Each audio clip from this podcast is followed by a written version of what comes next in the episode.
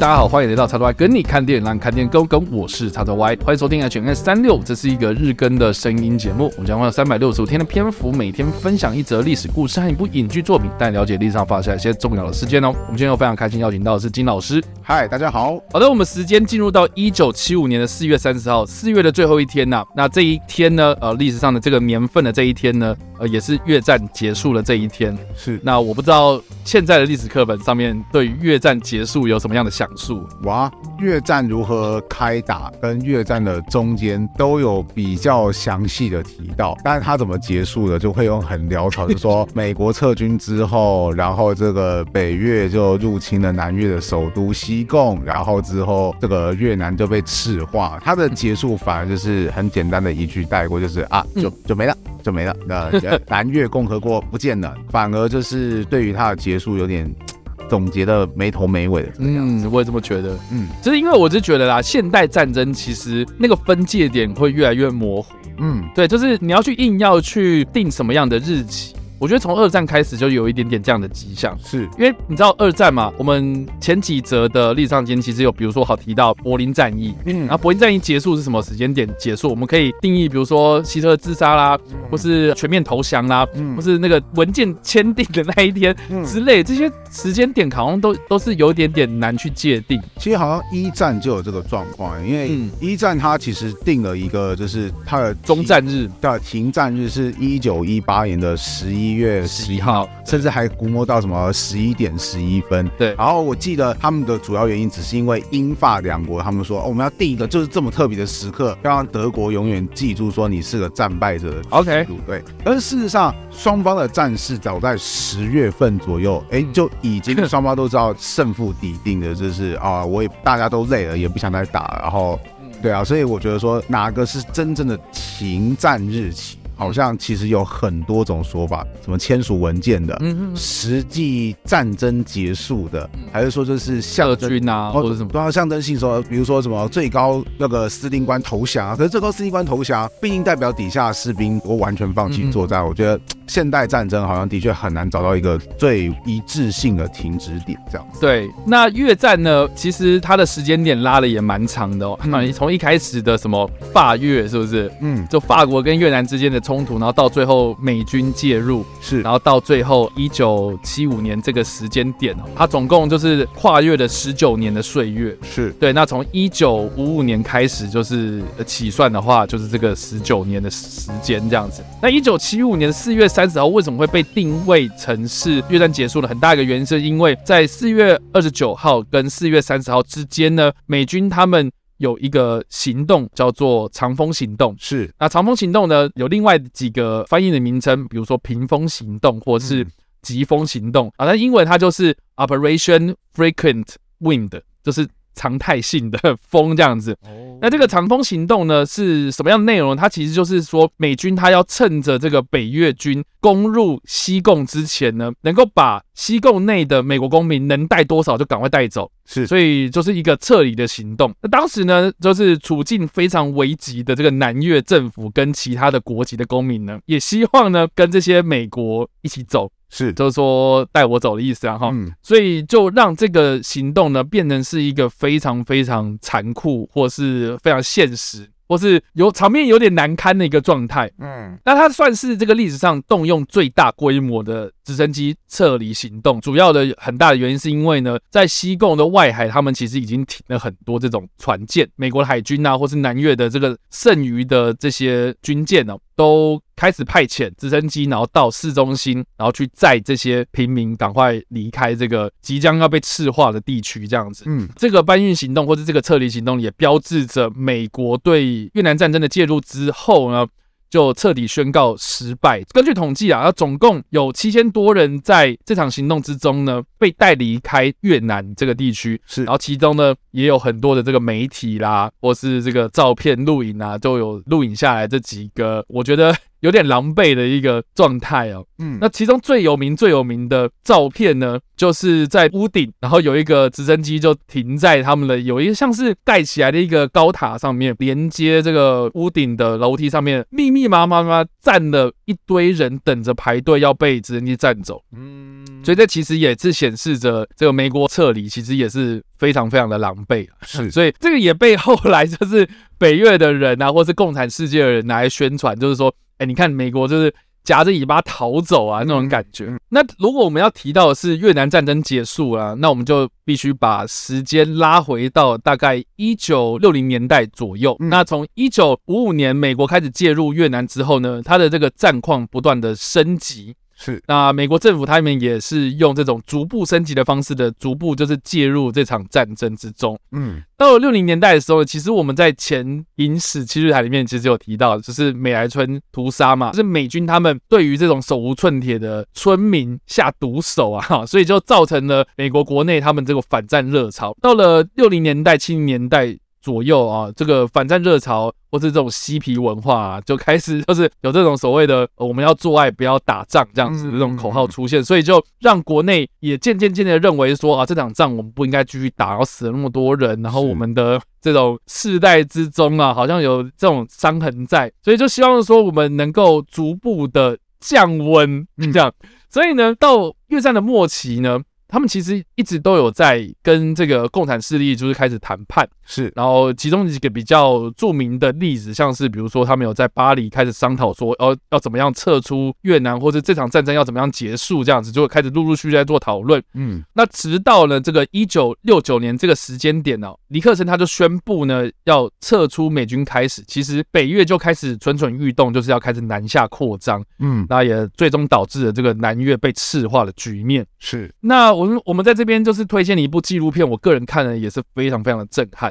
哦，因为我觉得这个是算是少数记录美军非常狼狈、非常仓皇的一个时刻。是 对，它的名字叫做《在越南最后的日子》，嗯，Last Day in Vietnam，它是一个纪录片。然后当时呢，在二零一四年的奥斯卡金像奖颁奖典礼上面就有入围啦，哦，但是最后并没有得奖。当年的奥斯卡最佳纪录长片呢，虽然并没有颁给这个在越南最后的日子这部纪录片，但是他当时就是颁给了第四公民。那这部纪录片是记录了史诺登这个爆料的过程，只是说在越南最后的日子，它其实记录美军战败的时刻。我觉得这个是呃过去所有的这个影视作品里面少见的一部作品，而且非常的写实，而且也非常的详尽，然后也透过了很多那种电脑模拟的动画，然后就跟你讲说这个整场长风行动是。怎么样进行的这样子？嗯嗯，那其中有很多这种令人很揪心的时刻啦，大量的民众聚集在当时的美国大使馆，然后抢着要进去翻墙啦，或是那种很秩序有点失序的状态哦。最让我印象深刻的，其实是这些直升机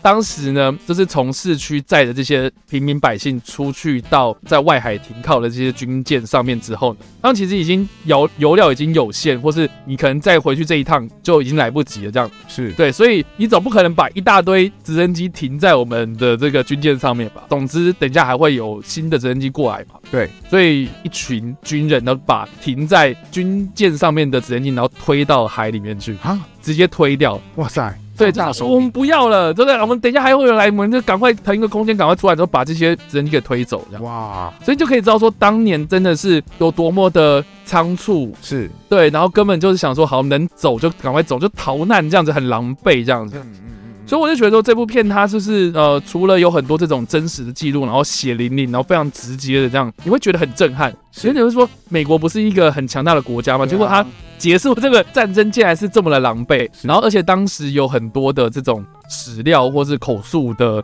这种访谈，然后用动画或者图表的方式，然后就呈现的非常的清楚。所以我非常非常推荐大家去看。如果你对越战结束的方式是什么样的状态，你有兴趣啊、呃？我觉得这个纪录片是一个非常好的一个教材。哇哦，好哦，对，感谢你的推荐。就我觉得说不定以后我可以截取部分的片段，在那个教学场上去放放看。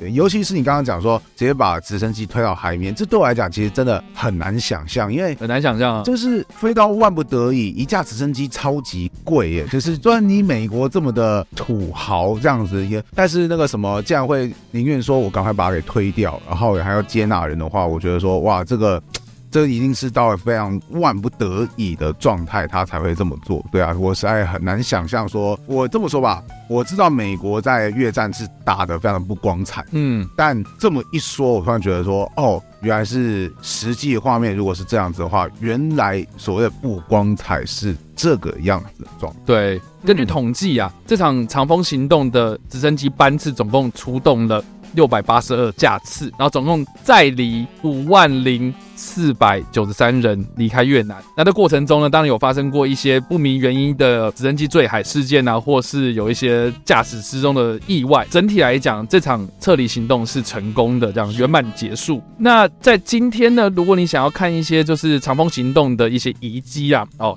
你其实你可以去一些博物馆里面去看，嗯，哦，其中包括了一个最著名的，就是我们刚刚所提到的这张照片，有一堆人都排队着要等着被直升机载走。这张照片里面呢，这一个降落台的阶梯，哦，现在目前是有被保留在美国的密西根州的杰拉德福特总统博物馆。哦，对，那当年的美国驻西贡大使馆呢，现在因为是常年的这个失修了哈，所以就不堪使用，所以现在在胡志明市是被拆除的这样子。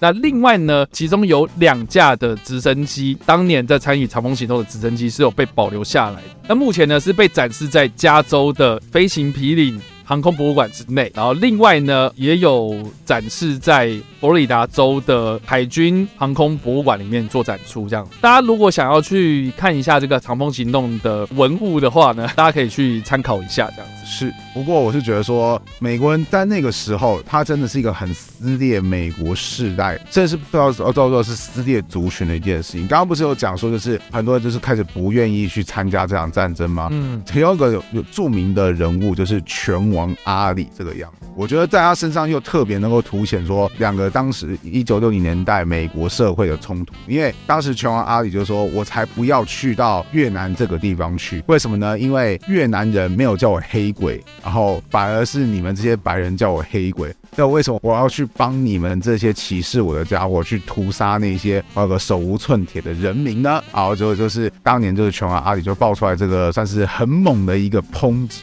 好一好，这个我觉得很代表性的是，他一方面揭露说一九六零年代当时美国的黑人人权运动嘛，另外一方面也是就是好像就是从以前美国那种二战，如果去看一些二战的电影的话，好像很多人都是说什么啊，我要自愿去参加，这个就是为了国家的光荣时刻，不去才奇怪。像那个最著名的代表就是那个喜欢拿盾牌飞来飞去燃来人去的那一位，对，OK，哦对，那个什么当然是虚构人物啊，可是的确好像是很多人都在二战的时候是勇于参加，觉得为国为国争光，可是万青年十万对，可是到了越战的时候，是大家觉得说，哦，政府你走开，就是我觉得你不要叫我去浑淌这种浑水，对，这样子。所以后来又有另外一个，就是父母嘛，他们是经历过二战，他们觉得，哎，你怎么可以这个样子？我们那个年代人都不像你这个样子。然后年轻人说，对啊，我们就不是你那个年代人啊，我们为什么要像你那个样子？然后所以才会有所谓的什么嬉皮文化，就是青少年逃家，然后那个什么大家都聚集在一起啊。我觉得。比较可惜的是，就是这些东西在课本它不是没有提到，它都会有提到。可是碍于篇幅，就是它可能只是一行，